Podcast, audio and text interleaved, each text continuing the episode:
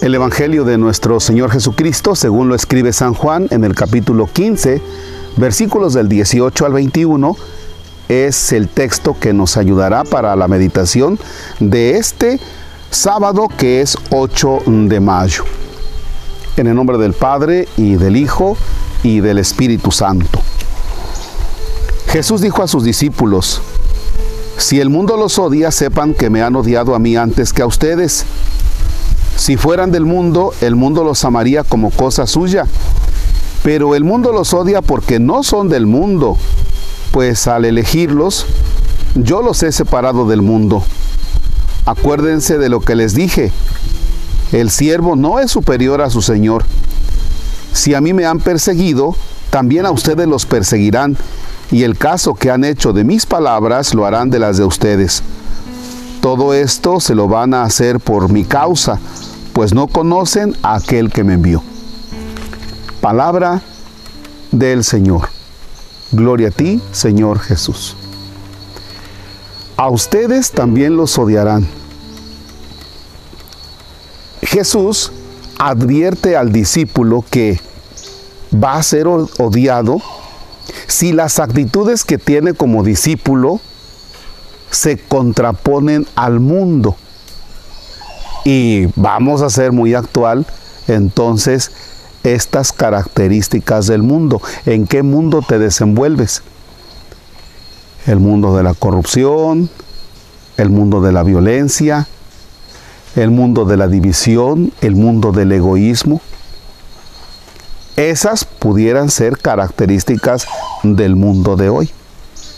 Pero si tú como discípulo del Señor dices, híjole, este, pues es que yo cuando puedo voy a misa y el Señor me invita a no ser persona violenta, sino, sino a promover la paz. Entonces yo no puedo ser una persona violenta. No puedo yo moverme en el mundo con las actitudes que todo el mundo tiene, que todos los demás tienen. Y es entonces cuando te van a ver feo, te van a ver mal cuando tú procedes con justicia, cuando tú procedes con honradez, es decir, aquellos criterios del reino de Dios, la justicia, la paz, la verdad, el amor por la vida, el respeto por la vida, pues claro que te van a ver mal.